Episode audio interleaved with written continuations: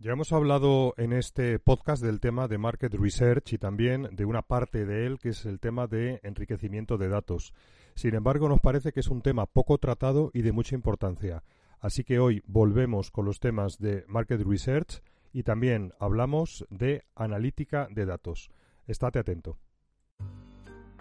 En este canal vamos a aprender sobre cómo vender a empresas con estrategia, método, inteligencia y control creado y dirigido por David Navas, estás escuchando Yo también vendo empresas. Bienvenidos.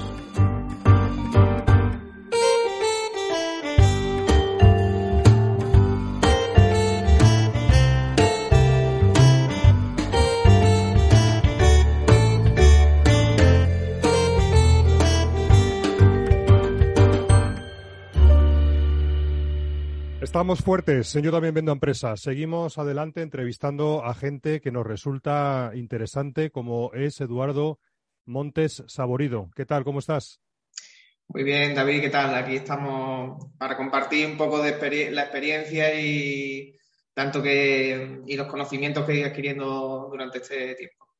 Fenomenal. Bueno, comentaros que, que Eduardo trabaja en una empresa que se llama Open Webinars, que es una empresa que, bueno, es una plataforma de e-learning eh, tecnológico. Es decir, lo que hacéis es aportar un conjunto, creo que son cerca de 950 formaciones para temas técnicos, desarrolladores, temas de sistemas, y lo hacéis eh, mediante una plataforma en modalidad, bueno, pues servicio as a service, ¿no? Service as a service, por, por así decirlo. Correcto, correcto. es un tema, es un tema muy interesante que de hecho por ejemplo, es un tema que nosotros nos estamos eh, mirando en vosotros porque es un tema muy atractivo para intentar desarrollar tema de formaciones. Por ejemplo, imagínate una plataforma como la vuestra, pero enfocada al tema de ventas, ¿no? Así que es un tema que, os, seguimos y, nos parece increíble lo que, lo que estáis haciendo.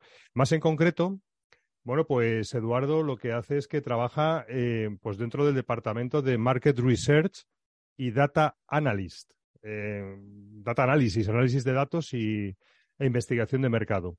Y de esto ya hemos hablado en el podcast. Hemos tenido un par de episodios, uno más enfocado a qué es esto del market research y otro donde hablamos más particularmente de la parte de data enrichment, de enriquecimiento de datos. ¿Por qué? Pues porque nos resulta un tema como que las empresas no lo tienen en cuenta del todo, no, no es el caso de vuestra empresa que lo tiene muy en cuenta, y porque nos resulta tremendamente, tremendamente interesante y creemos que es una pieza fundamental para que todo el engranaje funcione.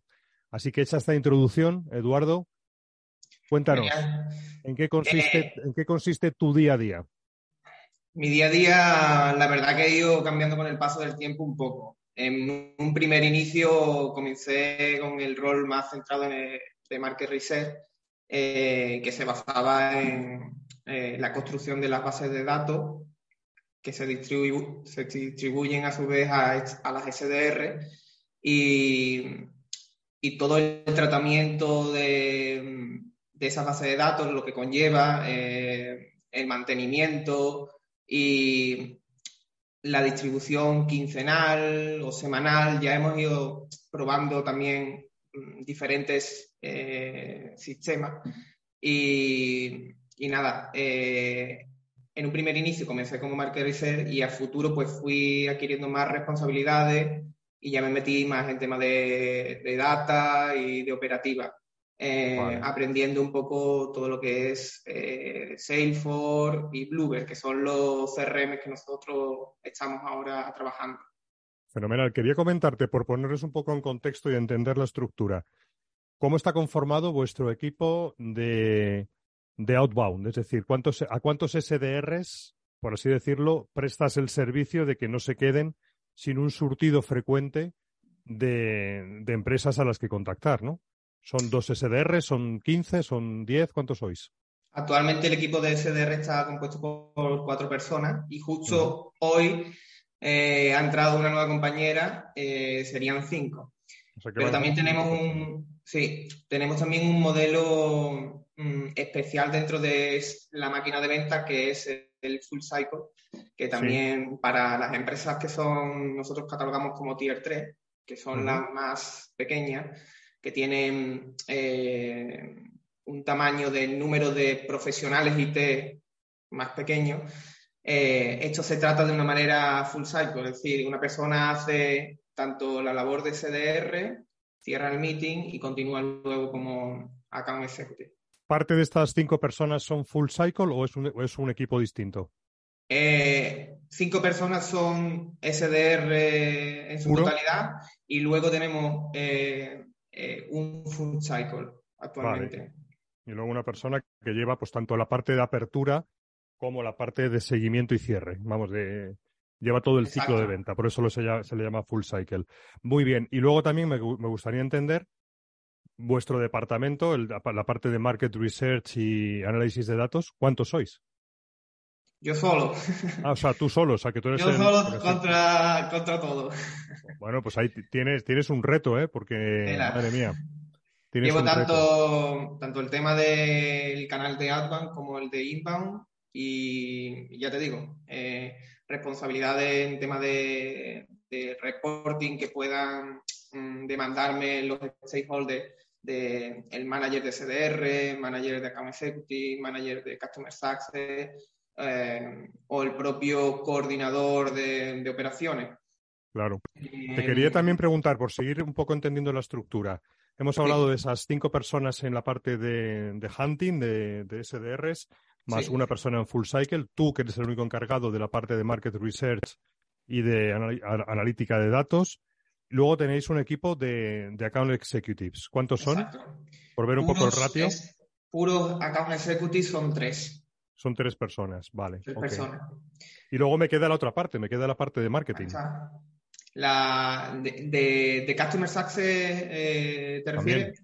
No, no, me pues refiero, me refiero a ambos. O sea, ¿cuántas personas en Customer Success y cuántas personas en el departamento de, de, marketing? Vale, pues ahora actualmente es que están cambiando mucho las posiciones, se están haciendo Más o menos. bastante. Eh, tres personas son las que están actualmente. ¿En qué departamento? Customer Success. ¿Y en marketing? En marketing somos mm, cinco personas. O sea, tú estás dentro del departamento de marketing. Sí, lo que pasa que mm, también tengo, estoy como una pata en marketing y otra pata en, el equipo de ventas y advanced sale y demás. Bueno, de hecho eres, estás ahí en la parte de que es, un, que es una pieza fundamental de nexo de unión, ¿no? Exacto, yo intento mm, principalmente en todo este canal de inbound que todo el, canal de MQL que genera eh, marketing, pues cualificarlo eh, y distribuirlo en el caso de que sean cualificados al equipo de, de Advanced Sale o al de ventas en función de eh, la etapa en la que se encuentre la empresa a la que impacta ese MQL. Entonces, mm, también me encargo de toda la, operativa para que los engranajes que, hacen que mm, viaje ese MQL por todo y se distribuya, pues que estén bien, eh, que sean ágiles y que para que la conversión no caiga, que ya lo hablasteis en algunos podcasts anteriormente, que sobre todo en los SQL y las solicitudes directas, em, hay una correlación directa entre lo que es el tiempo de respuesta con las conversiones. Sí, digamos que nosotros distinguimos entre los leads que nos llegan al equipo de al equipo de outbound, distinguimos como dos casuísticas, no puede haber más, pero básicamente lo que llamamos los leads claros y los leads grises, ¿no?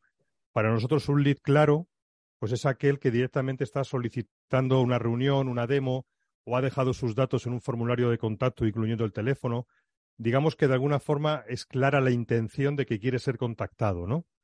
Y ahí en ese tipo de leads lo que nosotros hacemos como política o lo que queremos que hay que hacer es que hay que contactarle rápidamente, a ser posible en las siguientes horas a que se haya producido ese lead y darle una respuesta ágil, incluso rápidamente por teléfono. Y luego tenemos los leads grises, que son aquellos que, bueno, no sabemos bien cuál es su intención, qué es lo que esperan de nosotros, ¿no? típico caso de que, bueno, pues el que se ha bajado un recurso de la web. Exacto. Ese tipo de cosas. Entiendo que esa distinción, por lo que me dices, la tenéis vosotros muy bien definida, ¿verdad? Sí, sí. Nosotros definimos, eh, como ya te he comentado, MQL y SQL. SQL son las solicitudes directas y MQL todo lo que viene de un lead magnet o que se ha descargado cualquier recurso y Y, el tratamiento es también muy diferente entre unos y otros. ¿Tenéis automatizadas las reglas? O sea, una vez que os entra un lead por un formulario, por donde sea, me da igual, ya sea por una campaña de SEM o ya sea por donde sea, ¿tenéis establecidas eh, y de forma automatizada reglas que os permiten diferenciar, oye, este es un MQL y este es un SQL? Sí, nosotros actualmente nos hemos migrado a, a Pardot, estábamos antes con Mautic como herramienta de marketing automation y actualmente con Pardot pues hemos creado un, sistema eh, que se, crean como las campañas cada una se, cataloga pues de, si es un MQL o si es SQL. Y Pardos a su vez está vinculado a nuestro CRM de, Salesforce y Salesforce a su vez está vinculado a, a Blueberry, que es el CRM para el equipo de Advanced Sales. Entonces, cuando un MQL rellena un formulario en una, eh, en una landing, eh, si es esta landing vinculada a una campaña de MQL, pues automáticamente entra el prospecto en Pardo. Este se asocia a, la campaña X que hayamos definido y en paralelo automáticamente se crea este prospecto en, en Salesforce y simultáneamente se crea también en Bluebird. Vale. Y... O sea que Pardot, perdóname por yo no, conocía Pardot, Pardot entiendo es un gestor de campañas.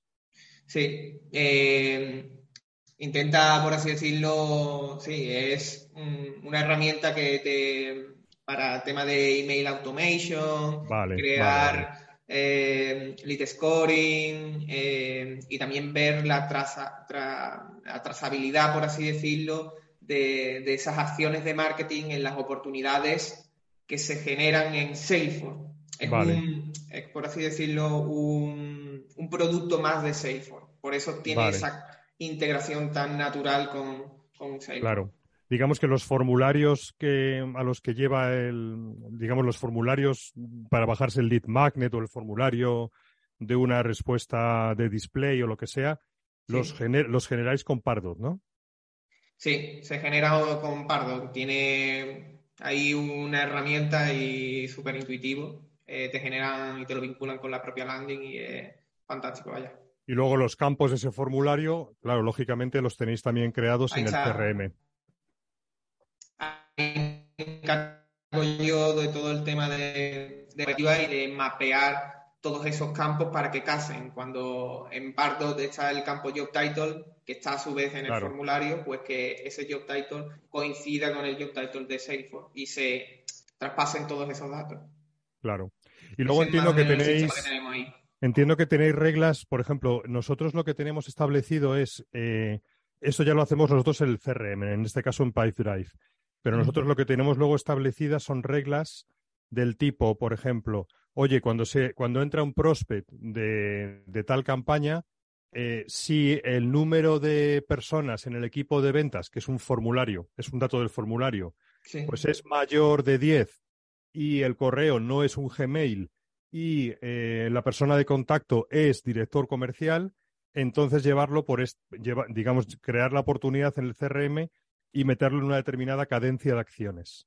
O sea, ¿tenéis ese tipo de reglas también montadas? Ahora estamos empezando a montar ese tema de, de autocualificación en parte, mediante automatizar esa, esa parte de cualificación. Actualmente lo hago yo eh, de una manera más casera y uno a uno los que son, pues ver si son ICPs o no, eh, contrastarlo con LinkedIn y ver si pueden pasar al equipo. Pero queremos incorporar ese apartado más automatizado y también para la asignación de cadencia eh, y desde lo mismo. crear como cadencias en función de X variable y que se autoasignen o se activen esas cadencias automáticamente si cumplen ciertos parámetros. Claro, yo creo que es útil porque, digamos, es fácil. Sabes que muchos, sobre todo, nos ocurre a nosotros en la parte de los de la gente que se, que se de lo que vosotros llamáis un MQL.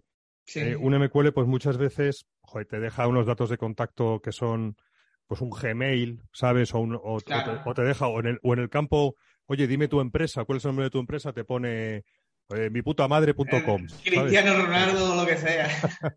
o sea que al final, cuando se generan un número bastante elevado de leads, nosotros ahora estamos haciendo unas campañas de SEM, que nos, de display, que nos están yendo bien, y es que nos están llegando al día pues cerca de 20 leads MQL. Claro, llega a ser un poco inmanejable porque no tenemos la figura tuya de una persona que se encargue de esto, ¿no? Entonces hemos tenido que crear estas reglas de autocualificación para que solamente nos lleguen o, se nos llega un correo y nos dice, oye, estos leads que han entrado se han ido por una parte de, de nurturing automática, no te preocupes por ellos, pero estos cuatro o cinco leads que han entrado hoy sí, sí que son relevantes que le des un tratamiento distinto porque pues tienen unas características que hemos definido y que salta la alarma y que nos manda un correo y dice, oye, este lead sí parece majo, o sea, dale, dale más cariño, ¿no? Claro, yo lo veo súper importante introducir este, estos mecanismos porque es mucho más, hace mucho más escalable el proceso y, y la verdad es que es de mucha ayuda. Sí que es verdad que eso te encuentras de todo, de email falso, teléfono falso y, ahí un poquito hay que construir bien esa máquina de, filtrado. Sí. Porque todo lo que conlleva de automatización hay que tener también un poco de andarse con pies de plomo. Hay que hacerlo con, con despacito y con cuidado. Otra, otra cosa que nos ha funcionado bien es para evitar los, los correos falsos, bueno, no para evitarlos, sino para intentar prevenir es que el recurso a entregar, cuando alguien llega al lead magnet, en vez de entregarlo directamente en modo que se te descarga o lo que sea, lo mandamos al correo electrónico. De forma que en el call to action ponemos, mm, dame acceso al recurso o mándame el recurso a mi correo electrónico. Por eso, eso disuade a mucha gente de meterte un correo falso, ¿sabes? Claro. Sí, sí, sí. Nosotros también nos apalancamos en, en Pardo, que tiene como una, opción para verificar que ese correo pueda ser o no falso. Qué bueno, porque eso no lo tienen otros, otros sistemas. Por ejemplo, nosotros utilizamos la parte de formularios del propio PyDrive y el otro día, de hecho, abrí la consulta, ¿no? Le dije, oye, ¿no tenéis una forma de, de alguna forma, filtrar por tipo de correo genérico, es decir, que si es de tal tipo, tal tipo, tal tipo, pues que no dejéis introducirlo o que nos mandéis un... Y eso no lo tienen, con lo cual eso si lo tiene Pardo te está muy bien, porque al menos te da... También hay una cosa muy... una herramienta que hay... No me acuerdo ahora exactamente el nombre, si eso luego lo dejo, te lo adjunto, eh, para añadirla, embeberla en los formularios eh, con el tema de, las empresas, para que no te pongan cualquier nombre aleatorio y sea erróneo. Hay como herramientas que son bases de datos que engloban un montón de empresas con sus nombres verdaderos y que cuando empieces a escribir en el formulario Open ya se autorrellene o te dé los valores predefinidos de las empresas existentes que empiezan con Open. Y, y si ves la tuya, Open Webinar, clicas y ya por así decirlo también te aseguras la homogeneidad en el título de, la compañía, que eso también es un engorro. Suena, cojonudo, suena cojonudo. Lo que pasa que me resulta que tiene que ser una base de datos del copón porque... Del copón y cara, muy cara también es la herramienta, ¿eh? pero que a la hay. Es que tiene que ser muy buena porque imagínate, lo primero que cada uno muchas veces llama a su empresa de una forma, ¿no? Pues yo qué sé. En el caso de Outbounders, en, el, en el fondo la empresa Outbounders no existe, es una marca. Realmente la empresa se llama Abaco Desarrollo Empresarial, ¿sabes? No tiene nada que ver. Pero está muy bien, está muy bien. Todo lo que sea, digamos, meter filtros para garantizar o para mejorar la calidad del, del lead en etapas tempranas, yo creo que eso está genial, ¿no? Porque te quita luego mucha morralla y mucho trabajo innecesario. Así que está muy bien. Sí, sí, totalmente, vaya. Oye, Eduardo, y otra pregunta. Eh, ¿Los SDRs, digamos, se nutren más de estos, de este tipo de leads MQLs o SQLs, o ellos también tienen que hacer, ya sé que no está en tu campo, ¿no? En tu ámbito directo, pero me interesa, ¿tienen que hacer también outbound desde cero? Es decir, aquí tienes una lista y empieza, ¿no? Búscate la vida. Sí, ellos tienen que. A día de hoy todavía el volumen de inbound no es muy grande. Hay empresas que mm, tienen equipo de inbound y equipo de outbound, de CDR, mm. pero nosotros en nuestro caso mm, ahora hemos cambiado también un poco el proceso y todo el canal de inbound va eh, enfocado a la SDR Manager. Eh, pero el resto de, miembros del equipo hacen outbound, yo le asigno las empresas y ellos son los que se encargan de buscar los leads y adjuntarlos a, la compañía y hacer la prospección de una manera fría, por así decirlo. Sí, de una manera desde cero, vamos. O sea que tú también, parte de tus responsabilidades no es solamente todos estos procesos de, digamos, mm, unir las partes, las herramientas, definir este tipo de, de asuntos que hemos hablado, sino que también como Market Research tu responsabilidad es buscar eh, empresas, listados de empresas que encajen con vuestro perfil de cliente ideal para facilitarle esas empresas a los SDRs, ¿no? Sí, sí, eh, mediante scrapeos o herramientas como LinkedIn Helper, Phantom Buster, eh, otras herramientas como que, que hacen eh, automatizaciones de script, movimientos del ratón para sacar ciertos datos de, LinkedIn, porque muchas veces LinkedIn te beta, pero sí, la, mediante todas estas herramientas, intentar sacar bases de datos que luego importar al CRM, haciendo ese, ese matching para que no haya duplicidades. Ahora hablamos de eso. eso lleva cola. Esa es, mi gran, pesadilla. y la mía, y la mía. Déjame que voy a, voy a ir un poco más despacio. Es decir, tú por un, lado, por un lado tienes que buscar empresas. Empresa es, oye, pues eh, Axala, Outbounders, empresas. Sí. Pero no solamente te quedas ahí, sino que también, también eh, haces un enriquecimiento de datos para conseguir ciertos datos de esa empresa, por ejemplo, la página web o el teléfono. Sí.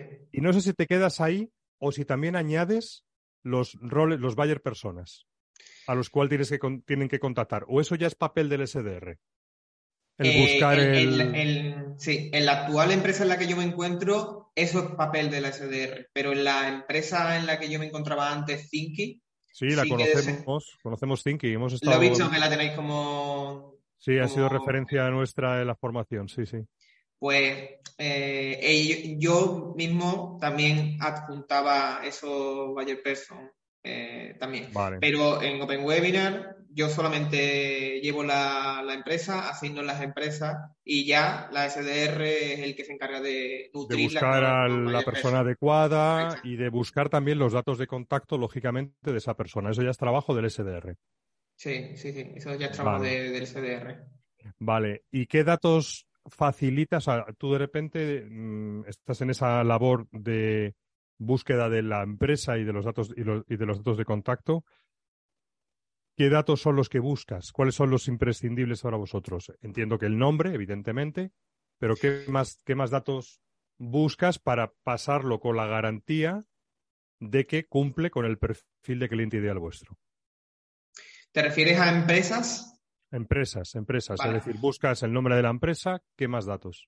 Eh, nombre de la empresa, la website, la URL de LinkedIn. Eh, también una cosa interesante para evitar las duplicidades es el ID internal de LinkedIn. LinkedIn tiene una clave interna, eh, aparte de lo que viene siendo el slug, que es la, por así decirlo, la continuación que, hay en la URL, tiene el ID internal, que esto ya te garantiza, esto no es, no es, variable, no cambia con el paso del tiempo. El nombre, por ejemplo, de la empresa sí que puede variar con el paso del tiempo y lo he visto, pero el ID ese no cambia nunca. Entonces, ese dato también lo, lo estoy eh, enriqueciendo a partir de ahora y, y nada, el target market, eh, la industria, el country, la city, el, el rango de empleados totales, el, teléfono. ¿El teléfono? Sí, el teléfono, el email corporativo, si es que lo tuviera. Em, y para nosotros la clave está en el número de profesionales IT, aunque ya poco a poco está siendo un producto cada vez más transversal y se están llevando eh, formaciones digitales en lo general, tema de recursos humanos, para marketing, etcétera. Eh, pero para nosotros es una variable clave el número de profesionales IT y el rango de profesionales IT. Que esto tenemos, pues, con un filtrado de, de en Sales Navigator, pues sacamos empleados IT hispanohablantes, porque el producto, sí, porque el producto está enfocado a claro, a hispanohablantes. Es un, es un dato muy difícil de sacar que eh, que le hemos dado bastantes vueltas para intentar sacar ese dato de LinkedIn, porque es complicado. Vale, voy a volver sobre los datos, pero me, he quedado con el tema del ID interno de LinkedIn, ¿no? Que es un identificador único y fijo que se asocia a cada empresa que se, que se crea en LinkedIn. Yo ni siquiera, te digo, te soy sincero, ni siquiera sabía que existía, ¿vale?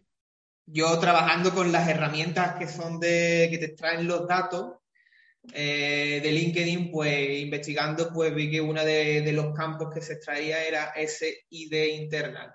Nunca lo he visto, me parece muy interesante, porque además creo que, además para aquí, para ti creo que es relevante, porque entiendo por lo que te he escuchado que para ti es un dato maestro claro. que también debes tener en el CRM sí. y es lo que luego te evita eh, el tema de las duplicidades ¿no? de, empresas, ¿no?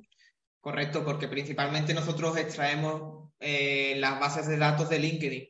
Entonces, por así decirlo, toda aquella empresa nueva que no tengamos en el CRM, pues entonces no va a captar. Eh, yo, yo, yo lo que haría sería el macheo por el ID interna, pero luego haría otro tipo de macheo por el nombre por la website, la URL de LinkedIn, pero el que no va a cambiar nunca va a ser ese dato.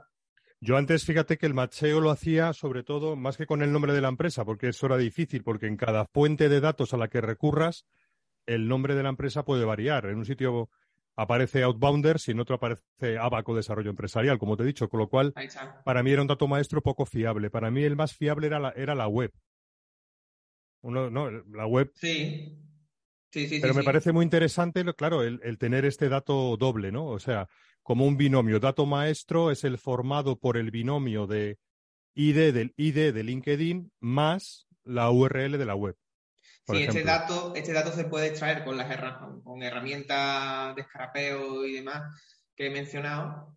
Eh, o si te metes en la página de la propia empresa, en LinkedIn te metes en, el apartado de ver en Sales Navigator.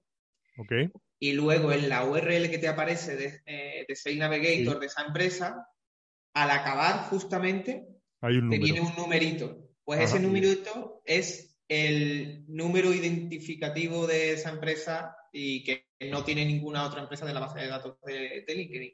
Entonces, si hay un holding de empresa o que hay varias empresas que sean Outbander y Outbander SA, cada una de esas va a tener un ID diferente. Buenísimo, buenísimo.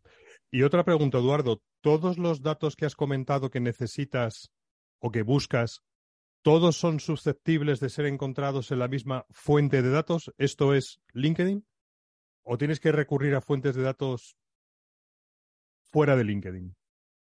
La verdad es que mm, sí, que nosotros lo buscamos y lo encontramos todo desde LinkedIn. Eh, a lo mejor no tan preciso como nos gustaría el tema del número de IT, que muchas veces eh, varía cuando ya la SDR contrasta con el propio contacto. Pero sí, todo, nosotros enriquecemos todo a partir de LinkedIn. No tiramos de otra fase de datos, de otra fuente. Vale, vale. No, hombre, pues mejor, porque si metes otra fuente de datos ya te vuelves loco, porque ya tienes que empezar a, una vez que, imagínate, consigo de los 10 datos que necesito, de los, me da igual, 10 que 5, de los 5 que necesito, 3 los consigo en LinkedIn y hay dos que están en otra base de datos, en otra fuente de datos, luego tienes el problemita de tener que unificarlas. Y de nuevo, ¿cómo lo unifico? ¿Cómo unifico los datos si no tengo un dato maestro claro entre las dos fuentes de datos? Pues hay herramientas que, son como un Excel, que tienen conexiones con herramientas de enriquecimiento de datos y le metes, por ejemplo, el dato de, del email y el nombre y, tiene una columna y dice, esta columna enriquecemela con LinkedIn Helper eh, y hazme un scrapeo de tales variables. Y este, eh, si no, en el caso de que no tenga el email, todos los que no tengan email, los que estén vacíos, me lo enriquece con hunter.io. Joder, qué bueno. ¿Y, cómo, se llaman esas herramientas? ¿La conoces? ¿Te acuerdas? Tengo todas en el marcador de Google, pero si quieres te las paso todas y tú las adjuntas ahora. Del nombre no me acuerdo ahora exactamente. Sí, porque esa me parece muy interesante, el poder, digamos, un, ir uniendo en un Excel, que al final es la fuente de datos donde unimos los datos diversos, utilizando una herramienta que, además está integrada con diferentes softwares de scrapping. Eh, me parece interesante conocerlas, por supuesto que sí. Y luego, a la hora de extraer datos de LinkedIn, ¿cuál es tu herramienta favorita? Extraer datos de LinkedIn, pues actualmente estamos utilizando mucho Nubela. Nubela, con B, Nubela. Sí. Que va, no la conozco, si es que hay tantas. Esta, esta, es lo bueno que tiene que, que no hace scrapeo imitando, por así decirlo, las acciones humanas, como hace LinkedIn Helper o Phantom Buster, sino que directamente hace llamadas a la API. Entonces no tiene restricciones de 45 mm, eh, extracciones al día para que no te capte, porque normalmente todas estas herramientas tienen limitaciones. Entonces, y es rápida. Es rápida. Yo la que más utilizo es Scrap, scrap.io. Scrap.io, sí, la conozco también. Que me parece que funciona bastante bien y además es rápida y bueno, a mí digamos es la que más, la que mejor resultado me ha dado de, las que he probado, pero esta novela pues no la conocía, así que habrá que echarle, habrá que echarle un vistazo. Como somos frikis de las herramientas, aunque ya te digo que te, vuelve, te vuelves loco ¿eh? con las herramientas, es que hay tantas. Hay muchísimas y todos los días salen nuevas, ¿eh? pero vaya, a mí me flipa ver porque es que te facilitan mucho la vida, cosas que antes mm, pensaba que eran imposibles, ha salido una herramienta que te facilita la vida y te hace el proceso mucho más eficiente. Sí, sí, sí, sí. Pues oye, yo creo que hemos hablado, seguro que se nos quedan cositas en el tintero en la parte de market research, pero me gustaría que también me comentaras esa otra parte que llevas tú de, de data analyst, un poco, no sé si es exactamente lo, mismo, si es una cosa distinta. Entiendo que no, porque ahí entiendo que te meterás en temas de, informes, de dashboards, ¿no? De, ese tipo de cosas. Sí, yo tanto generación de dashboard que piden los stakeholders eh, y lo genero pues en, en Salesforce o reportes para a lo mejor la, llevar a cabo los OKR. Eh, nosotros llevamos la metodología de los OKR, no sé si la conoces. OKR. Sí, OKR. Primera, primera vez que lo escucho. Mira, ves, siempre digo lo mismo, que en este podcast es un sitio donde aprender todos de todos. Así que, pero vamos, primera vez, ilústranos, ¿qué es esto de los OKRs? Los OKR, pues, es una metodología que te ayuda a fijar unos objetivos anuales de empresa luego aterrizarlos a nivel trimestral y, todos estos objetivos también dividirlos en case result, em, como pequeños hitos y, marcarte unos objetivos. Es, una, es como una herramienta de control, de cuadro de mandos. Ok. ¿A, ¿A, qué hace referencia las siglas OKR? ¿Te lo sabes? Eh, no sé, la verdad. Eh, vale. o algo así será. Vale. Vamos a preguntarle al, al, Tito Google sobre la marcha, ¿te parece? Dale caña. Vamos a ver. Metodología OKR. Aquí está. objectives and Key Results. Exacto. ¿Vale? Metodología OKR. Metodología de objetivos y resultados clave. Pues aquí la, clave es fijar unos objetivos anuales, donde quiere ir la empresa y qué hitos grandes quiere eh, conseguir esta, la, compañía. Luego esto, aterrizar y hacer un paso intermedio, qué objetivos eh, se deben de, cumplir, cumplir cada trimestre, ahí está, cada cuarter. Y para que estos objetivos trimestrales eh, se cumplan, pues hay otro, otra escala inferior que son los key result, que pues ahí ya te más a nivel de bajar aún más esos objetivos y marcar un, un, un objetivo en sí y ver el porcentaje en el que se ha conseguido ese objetivo. Está muy bien. Sí, claro, lo coge, tienes como una especie de objetivos genéricos, los desacoplas hacia abajo en objetivos más pequeños y esos objetivos más pequeños los unes con los indicadores clave que te van diciendo si se van cumpliendo y luego esto, y luego esto va, digamos, como trimestralmente va, va sumando al global. Vale.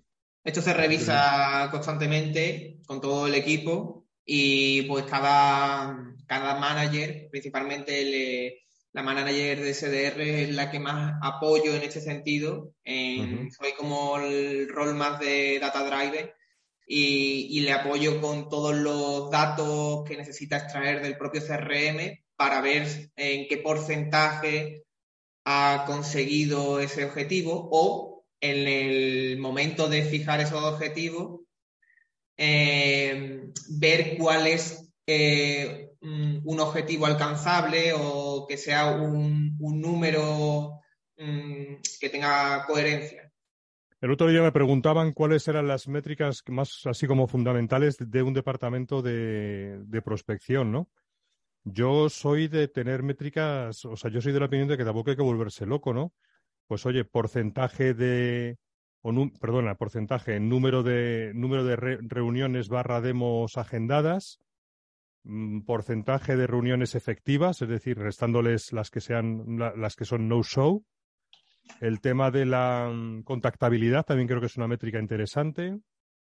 El tiempo de respuesta a los leads que vienen de a los, a los SQLs que vienen, ¿no?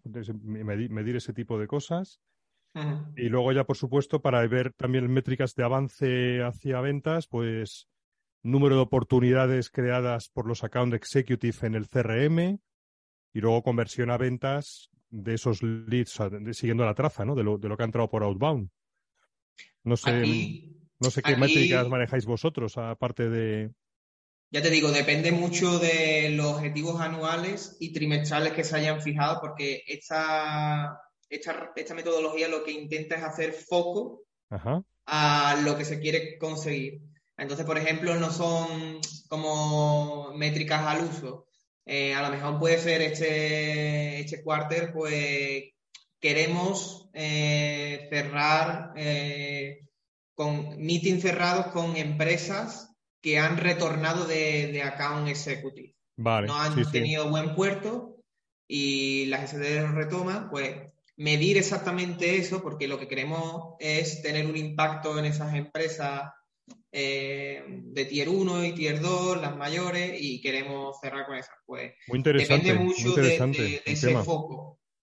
O sea que a ti, los, eh, digamos, los, tus compañeros de dirección, etcétera, te solicitan qué es lo que queremos medir y tú tienes que buscarte la vida para componer el informe. Claro, como yo sé, como yo estoy constantemente peleándome con los, con los CRM, sé cómo están estructurados los datos y todo y cómo sacar de qué este dato, cómo ha evolucionado históricamente, porque muchas veces hacemos un tratamiento de un, de un dato y cambiamos el proceso y ya tiene otro concepto diferente. Hay que tener muchas cosas en cuenta, entonces como yo entiendo el CRM, cómo están estructurados los datos, pues es más fácil sacar esos, esos informes que me piden y, y depurar toda esa información, quitar todo ese ruido y sacar el dato clave.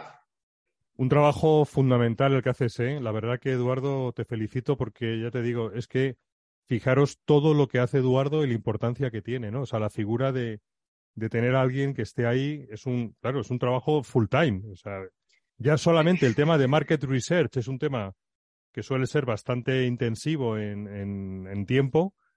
Sí, y tú además, además estás llevando también la parte esta de, de análisis de datos, de generación de informes, de, bucear en la base de datos para ver cómo puedo obtener este informe, presentarlo. La verdad que tela marinera, ¿eh? Sí, la verdad que tengo que hacer un, ejercicio de priorización porque es que muchas veces no me da la vida y hay que muchas veces priorizar por las tareas. Claro. Son muchas cosas, muchos campos y mucho, mm, mucho fuego en los que me meto. Y bueno, o que te, que te metes y que te meten. También, también. Oye, y aparte de esta parte de análisis del dato, ¿utilizáis solamente lo que son las capacidades de reporting de las herramientas que ya tenéis o metéis alguna pieza tipo un, un Power BI o alguna herramienta también? Bueno, no, eh, estuvimos barajando, la verdad, eh, el proyecto que teníamos en mente era utilizar Google Data Studio, pero se quedó ahí un poco en el aire y, sabes, en el día a día, pues actualmente nos sacamos, nos basamos con nuestro CRM Bluebird, que tiene bastante, tiene su propio dashboard en la que sacar métricas clave, filtrados y demás. y luego Salesforce también, y ahí, imagínate, ahí hay total libertad, todo lo que pueda y más se puede sacar. Y desde, el área de marketing tenemos Pardon que, que ya estamos haciendo uso de esos dashboards una vez que ya hemos migrado y que hemos nutrido con todos esos datos, ya están eh, reflejando gráficos y demás y también sacamos de ahí. ¿Qué tal con Bluebirds? Es una buena herramienta, ¿no? Sí, la verdad que estamos bastante contentos. Están metiendo muchas actualizaciones y yo, ya te digo, estuve con, con Thinky que tenían Bluebird antes de tener Hotspot y, y desde ahí llevo ya pues dos años y medio entre una empresa y otra trabajando con el propio Blueberry y he visto toda, toda esa toda su evolución, ¿no? Toda su evolución, he pasado por... Siempre hay, cuando hay una actualización, pues mm, surgen problemas, pero siempre hay un soporte detrás que, vamos, impecable y que te responden en, en claro. de momento. Creo que están trabajando en una integración muy fina con Salesforce, ¿no?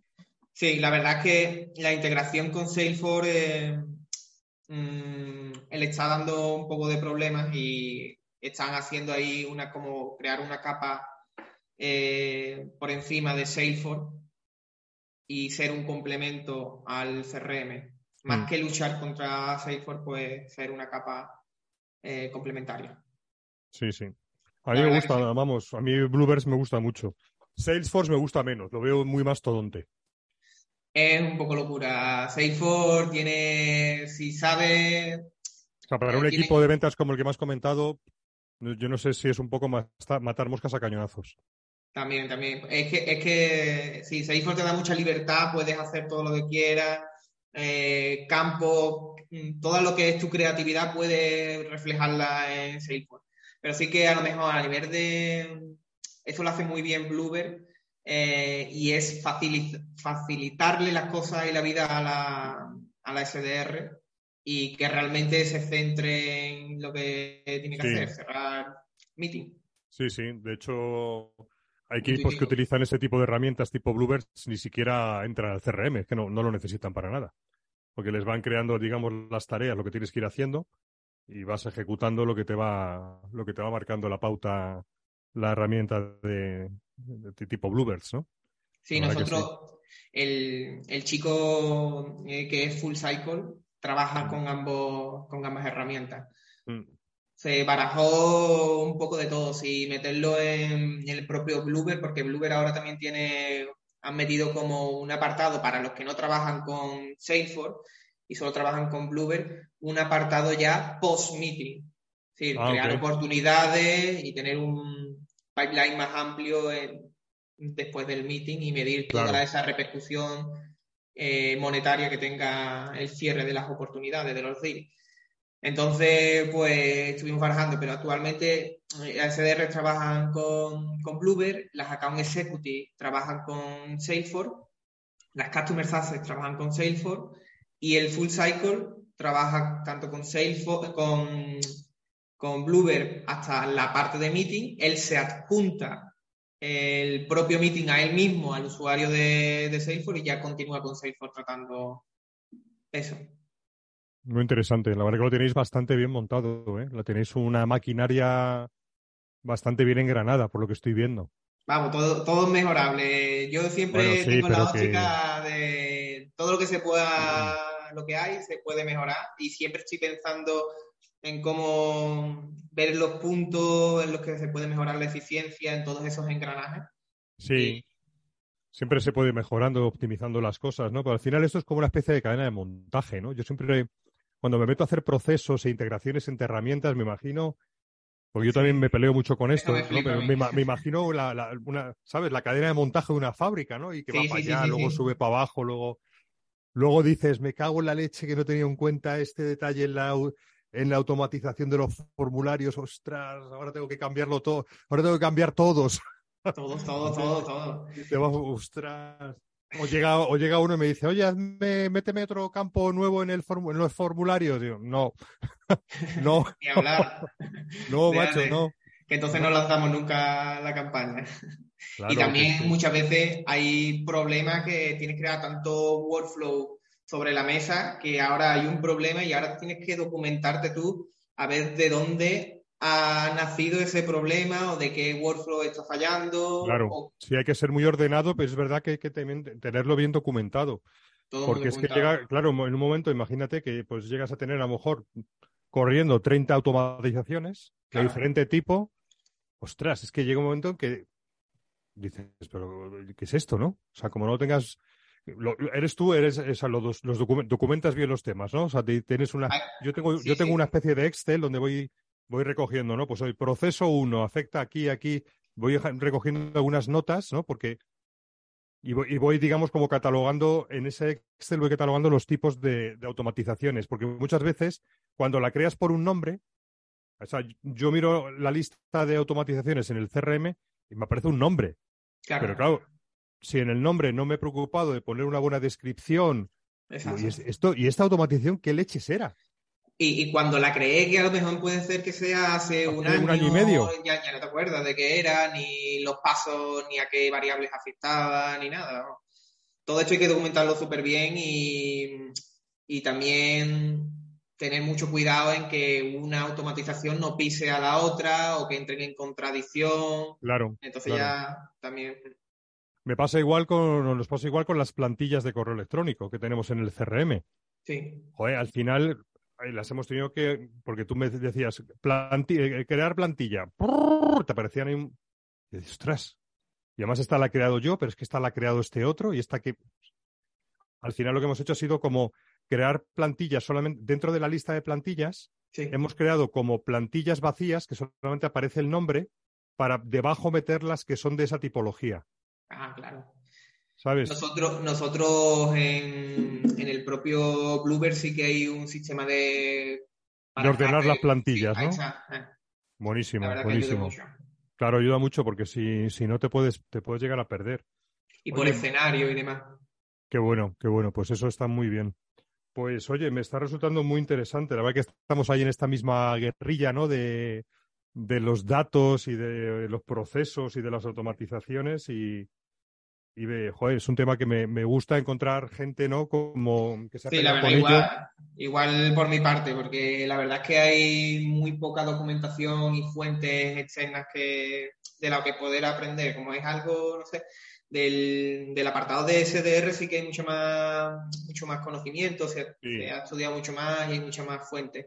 Pero del rol como de market research, sale operation, todo el tema de gestión de base de datos, scrapeo y todo esto, no hay. No, no hay tanto, no hay tanto, es verdad. Entonces, cuando encuentras a alguien, yo, a mí, yo, yo intento buscar por LinkedIn e intentar buscar perfiles eh, similares a los míos para tener Mm, reuniones de 30 minutos y contrastar experiencias y demás. Y poco a poco ahí me voy nutriendo de, de todo. Efectivamente. ¿Tienes algún otro consejo que, que, darnos? ¿Alguna otra práctica que lleves a cabo con éxito? ¿Algún tipo de proceso que quieras o de automatización que quieras destacarnos? ¿Tienes algo así en mente de tu, de tu día a día que hayas, que hayas descubierto? Oye, pues mira, joder, tenía este problema y ahora pues he conseguido resolverlo por aquí. Eh, eh, ahora, ahora, mismo estamos intentando meter un proceso también para alinear marketing y venta eh, y es esas empresas que nosotros desde Bluebird, las SDR, cuando no llegan a buen puerto las catalogan como el estado nurturing y empiezan a nutrirlas con contenido, normalmente con el, con la persona que es el ICP y la persona a la que tienen que contactar.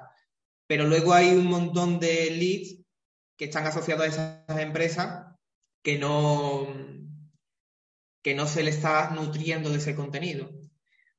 También por falta de tiempo de la propia, del propio equipo de CDR es imposible y es escalable. No, no es escalable. Entonces, estoy viendo la, forma de todo esto llevarlo a Pardo para que eh, desde Pardos eh, se envíen eh, mediante workflow, email automation y cuando estén estos leads otra vez calientes, pues volverlos a enviar a, a Bluebird. Muy bien, muy interesante. Yo, creo, yo, creo, que hay varios escenarios ahí donde tiene que haber esa, esa gestión all-bound, ¿no?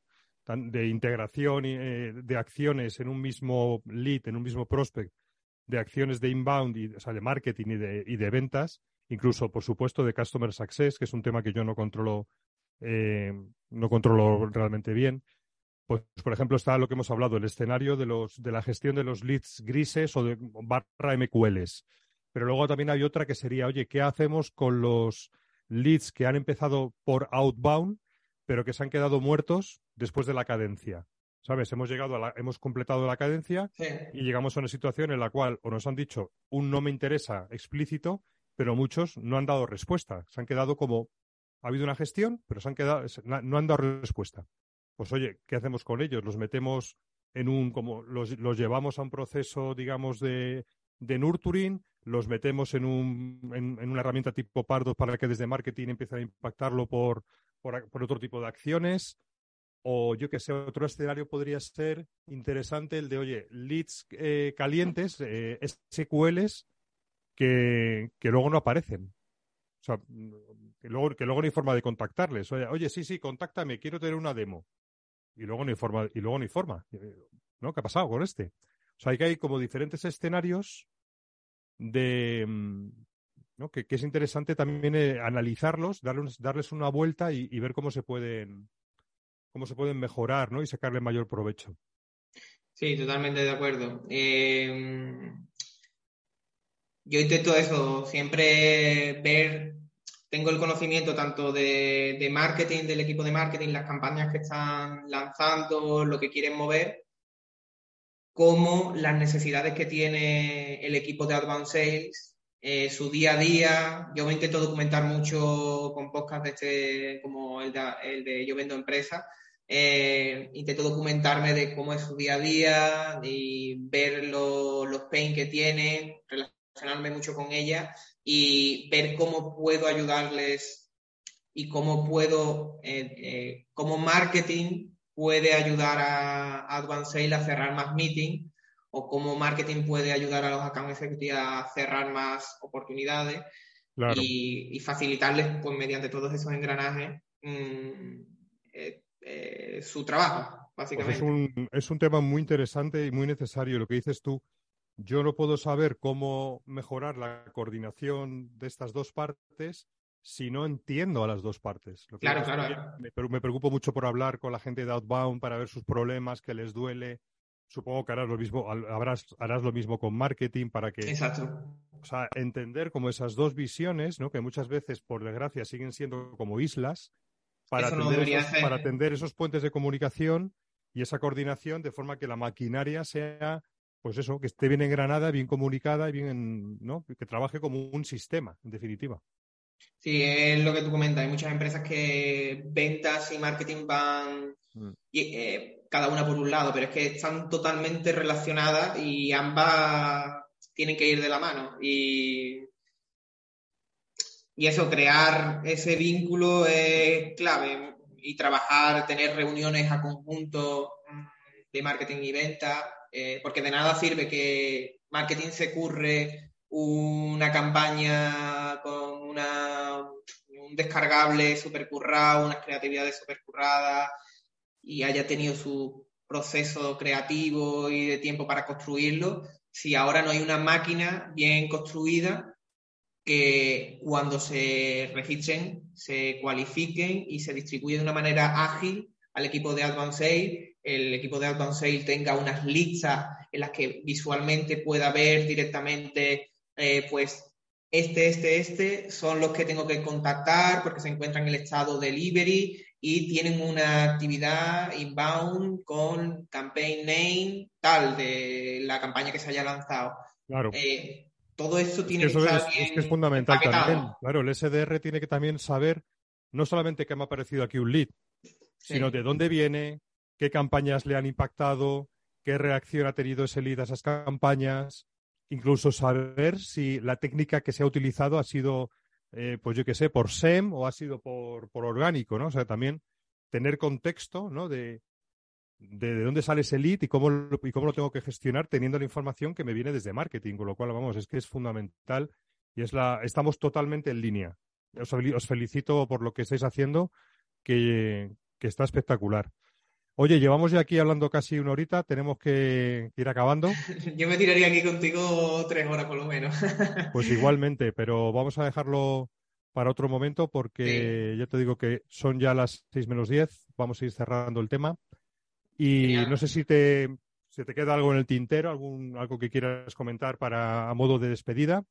Eh, seguramente se me queden muchas cosas y luego cuando digo, pues esto lo podría haber dicho y tal, pero nada, eh, a modo de despedida, que, nada, encantado de haber tenido esta charlita contigo y poder haber compartido mm, lo que he ido aprendiendo con el paso del tiempo y todo en todos esos problemas que me he ido cayendo y levantando y aprendiendo de ellos. Y súper encantado de que cualquiera que necesite cualquier duda o lo que sea, tienen mi LinkedIn y el correo también te lo pasaré que encantado de, responderle las dudas que surjan. Dejaré tus datos de contacto en las notas del episodio, por supuesto. También dejaré la web de, bueno, pues de, la empresa, que creo que es muy interesante ya, como he dicho, todo lo que hacéis en, Open Webinars. Y sin más, pues muchas gracias, Eduardo, por haberme ayudado en este episodio. Gracias a ti por la oportunidad, David. Dile a Eva que me llame. Eva, Sabariego, pegamos un toque. Ya, ya, ya está día, ya. ¿Me tienes que mandar a, este SDR que acaba de entrar a la formación de, de Outbounders? ¿eh? ¿Es así? bueno, oye, encantado. Y, a vosotros, querida audiencia, pues ya sabéis, aquí estamos al pie del cañón para intentar aportaros pues todo lo que está en nuestra mano aportar en estos temas de, de ventas y de marketing y de prospección B2B. Y sin más, nos despedimos. Eh, hasta la próxima. Muchas gracias por estar ahí. Chao. Chao.